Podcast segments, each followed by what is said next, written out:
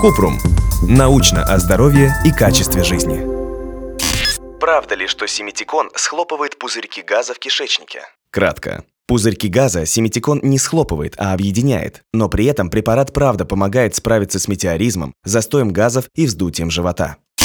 Подробно. Симитикон используют для облегчения симптомов чрезмерного газообразования в желудочно-кишечном тракте, ЖКТ, а именно вздутие живота, отрыжки и метеоризма. Люди с синдромом раздраженного кишечника, СРК, тоже иногда принимают симитикон, чтобы облегчить симптомы. Симитикон не схлопывает пузырьки газа, а объединяет маленькие пузырьки в более крупные. Это позволяет захваченному воздуху легче проходить через ЖКТ и покинуть его в виде метеоризма или отрыжки. Симитикон не уменьшает и не предотвращает образование газа, а лишь помогает ему выходить. Препарат могут принимать большинство взрослых и детей, включая новорожденных. Иногда его используют при коликах у младенцев, хотя научных доказательств того, что симитикон действительно помогает, не так много. Симитикон считается безопасным лекарством и, как правило, не вызывает побочных эффектов. Если у вас возникли вопросы, пишите нашему боту в Telegram регистратура Купрумбот.